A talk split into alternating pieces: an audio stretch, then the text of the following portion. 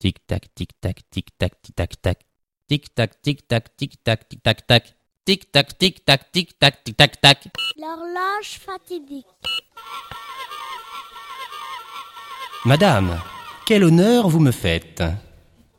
Je le devine au ton de votre lettre. Il faut vous plaire et vous être agréable.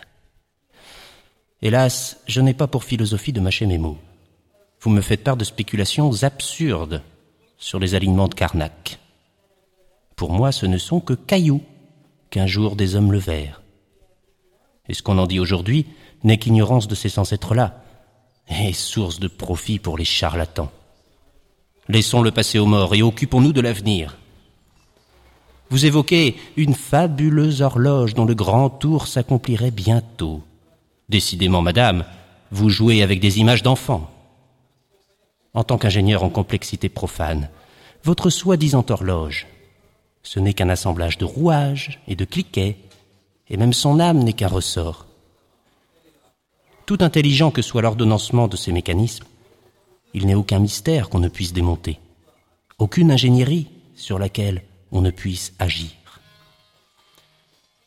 Madame, cessez ces enfantillages, derrière lesquels je devine l'influence peut-être de Bienvenue les îles ou de Stewart Joyce. Placez-vous du côté de la science profane et vous pourrez regarder les choses telles qu'elles sont. Alors oui, je pourrais vous confirmer qu'il y a des phénomènes en cours sur notre planète Terre et dans son espace proche, des phénomènes desquels les esprits pragmatiques peuvent tirer fortune. Approchez-vous. Voyez les dérèglements du climat. Voyez les sautes des réseaux électriques. Intéressez-vous aux petits bugs de l'Internet ou aux grandes pannes des accélérateurs de particules. En auscultant tout cela, vous constaterez ici ou là des petits retards d'atomes dans la matière, des interstices, des petits échos dans l'espace qui forment comme une zone grise.